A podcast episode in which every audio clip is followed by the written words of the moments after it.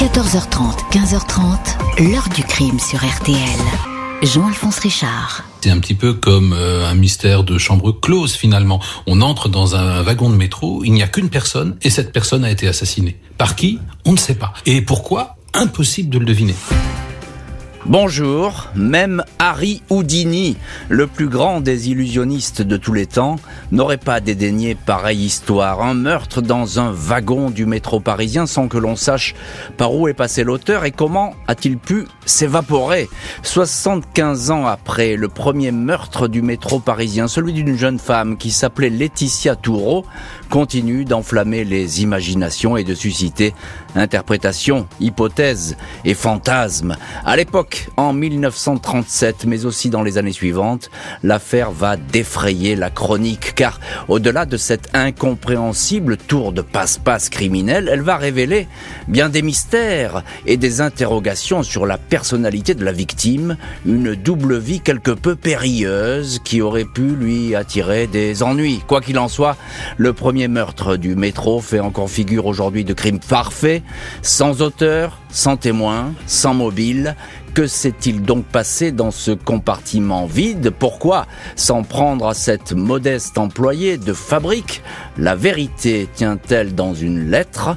Question posée aujourd'hui à notre invité Christian Discipio, qui a longtemps enquêté sur cette histoire. 14h30, 15h30. L'heure du crime sur RTL. Dans l'heure du crime aujourd'hui, le premier meurtre du métro parisien au printemps 1937.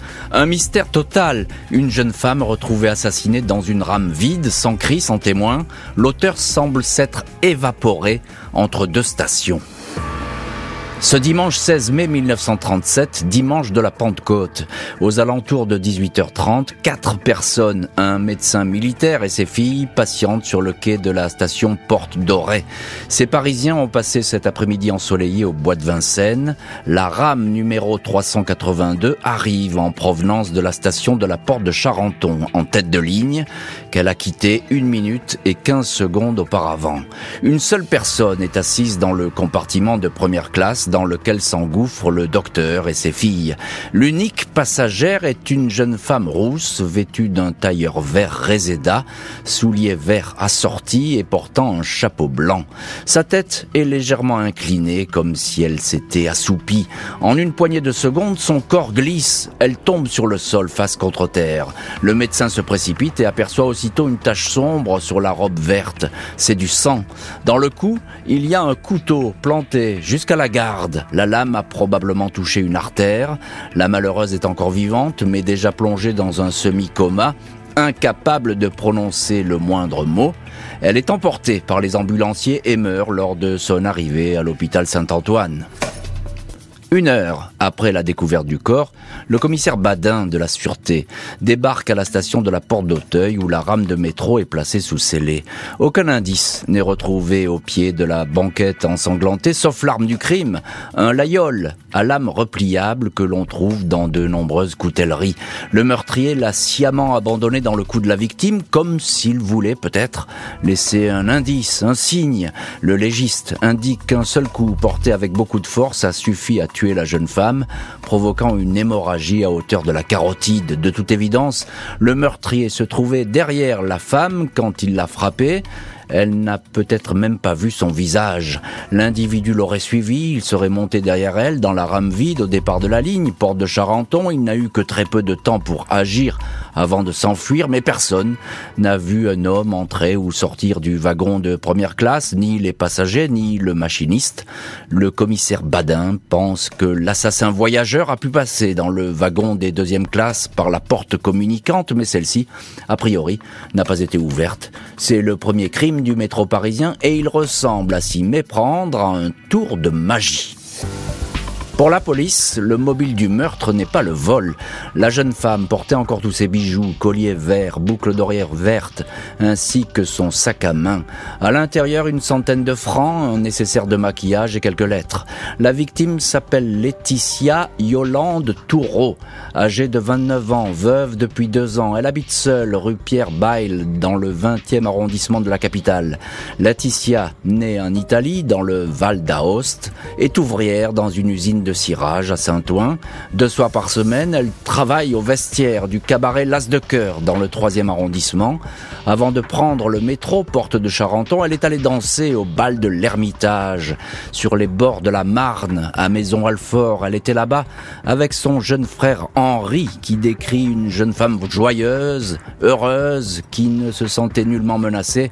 Aucun incident n'a émaillé le bal. Laetitia a quitté l'ermitage à 18h, seule, personne ne la suivait. À 18h27, elle est entrée dans le métro. La police se penche sur la personnalité de la victime et va aller de surprise en surprise. La jeune femme n'était pas seulement une simple ouvrière, elle était également experte en surveillance et filature.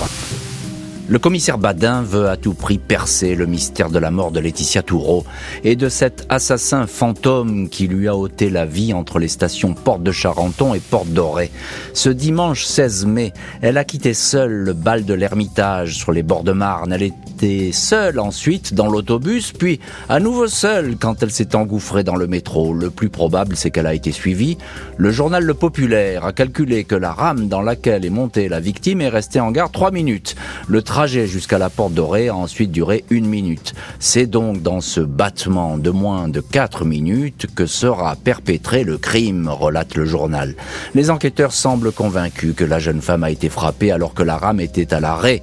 Un geste audacieux alors que des passagers étaient présents sur le quai et embarqués dans les wagons suivants. Mais pourquoi s'en prendre à Laetitia Toureau? Dans son sac à main, une lettre adressée à un certain Jean a été retrouvée. Elle avait rendez-vous avec cet amant 20 à 23 heures avec lui dans un café de la place de la République. C'est un matelot basé à Toulon, il a un alibi, il était loin de la porte de Charenton à l'heure du crime. Laetitia avait un deuxième amant militaire, René, en garnison à Longwy. Lui aussi était loin. Au fil des semaines, les enquêteurs découvrent l'autre visage de Laetitia Toureau. La jeune femme ouvrière en usine et en charge du vestiaire d'un cabaret a également été appointée dans un cabinet de police privée. Cette officine, spécialisée dans les filatures en tout genre et l'espionnite, est dirigée par un certain monsieur Rouffignac. Ce dernier confirme avoir employé Laetitia Toureau pendant au moins huit mois, de mars à octobre 1936. La France vivait alors à l'heure du Front populaire. Il n'était pas rare que les patrons fassent appel à des détectives, des polices privées pour infiltrer leur personnel. C'est Rouffignac qui l'avait casé dans la fabrique de cirage. Il n'en faut pas davantage pour présenter Laetitia comme un discret agent de renseignement. Ces soirées au cabaret Las de Cœur où elle tient le vestiaire auraient eu le même but. Au journal Détective, un membre du milieu parisien raconte que l'employé surveillait les allées et venues dans l'établissement dans le but d'identifier la clientèle. Pendant tout le temps qu'elle a été employée à l'as de cœur, elle n'a cessé de fouiller les poches de ces messieurs et les sacs de ces dames, affirme ce témoin. Il ajoute que la fille du vestiaire était une indicatrice de police. Elle aurait dénoncé certaines personnes arrêtées peu après. Pendant deux ans, la police va continuer à s'immerger dans l'existence cachée de Laetitia Toureau. En ces temps troublés, propice au club de conspirateurs, loges et officines secrètes en tout genre, il est dit que la victime était membre d'une organisation classée très à droite, la Ligue du bien public. La jeune femme pourrait même avoir fréquenté une institution encore plus secrète, plus redoutable, plus active, toujours dans les milieux de l'extrême droite, la cagoule. Elle aurait été une agente secrète au service des fascistes de Mussolini. Ces pistes prospèrent dans les journaux, font couler beaucoup d'encre, mais ne renseignent pas vraiment les policiers. La guerre, en 1939, va brutalement interrompre les investigations. La guerre va mettre entre parenthèses le premier crime du métro et l'existence à tiroir de la victime, mais le dossier n'est pas formellement refermé. Il va faire euh, refaire surface après la libération. Fin février 1948, la PJ parisienne est informée qu'un homme s'accuse du meurtre de Laetitia Toureau. Celui-ci s'appelle Lucien Helleux, âgé de 41 ans. Quelques mois avant le meurtre du métro, il avait assassiné une jeune femme de deux coups de couteau dans le dos. Mode opératoire quasi identique. Lucien Helleux est présenté comme schizophrène. Il alterne moments de lucidité et crise d'homicide. Il a déjà fait des séjours en asile psychiatrique à Villévrard, Valence. Il est interné à Heurt, près de Strasbourg, où se rend le commissaire Pinault. Ses déclarations sont troublantes, mais le policier estime qu'il a très bien pu lire assidûment les journaux et examiner la photo de la victime. L'intéressé continue à revendiquer le crime, mais aucune suite ne sera donnée aux aveux d'un individu qui n'a pas toute sa raison. À cette époque, les enquêteurs comptabilisent déjà 1980 lettres anonymes dans l'affaire du métro. Des centaines de témoins ont été entendus. Les policiers en reviennent systématiquement à la vie secrète de la victime, seule possibilité à leurs yeux de trouver le mobile. Laetitia Toureau a toujours joué avec le secret. Son ancien employeur de l'agence de détective confie qu'elle disparaissait parfois deux ou trois jours sans donner la moindre explication. Beaucoup de monde pensait dans son entourage que son père restée en Italie, était depuis longtemps décédé, mais celui-ci était bien vivant. Elle se rendait souvent dans ce pays pour le voir, ainsi que l'atteste son passeport. Laetitia s'était encore mariée clandestinement avec Jules Toureau, fils d'un riche industriel, et c'est uniquement sous son deuxième prénom, Yolande, qu'elle fréquentait les bals du quartier de la Bastille, le vrai de vrai, ou le petit balcon, très couru des proxénètes et des prostituées. Les policiers ne parviendront pas à savoir ce que cachaient vraiment tous ces mystères et cette vie nocturne agitée. Et des lettres qui vont continuer à arriver malgré le temps écoulé. 25 ans après le meurtre, un long courrier va susciter bien des interrogations et peut-être livrer la clé de l'énigme. Fin novembre 1962, Max Fernet, directeur de la police judiciaire parisienne, reçoit une longue lettre concernant l'affaire Laetitia Toureau. Une de plus dans le monceau de courriers déjà réceptionnés sur le sujet, sauf que ces quelques pages racontent avec un luxe de détails le meurtre du métro. La lettre, expédiée depuis l'Allemagne, est datée du 16 novembre 62. Le correspondant dit souhaiter garder l'anonymat par égard pour sa famille. Il dit être né à Perpignan, médecin, marié, père de famille. Il se présente comme un amoureux et conduit.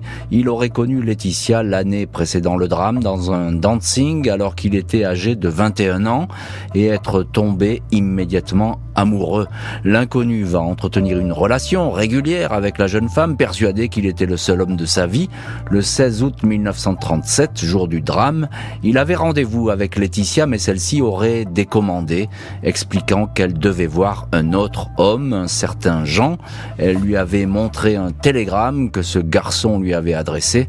Laetitia lui avait déclaré que leur relation était désormais terminée.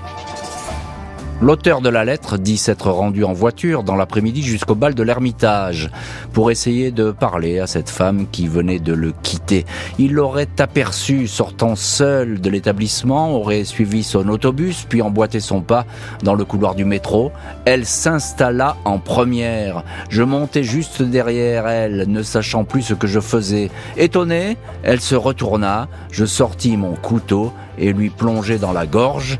Elle n'eut pas le temps de pousser un cri écrit l'homme qui dit être descendu aussitôt de la rame pour remonter dans le wagon suivant. J'avais l'impression que tout le monde me, dévisageait. À porte dorée, un remue-ménage m'apprit que le corps était découvert.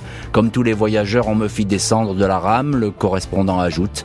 J'appris par les journaux que j'avais commis un crime parfait, non imputable à mon intelligence, mais à un extraordinaire concours de circonstances.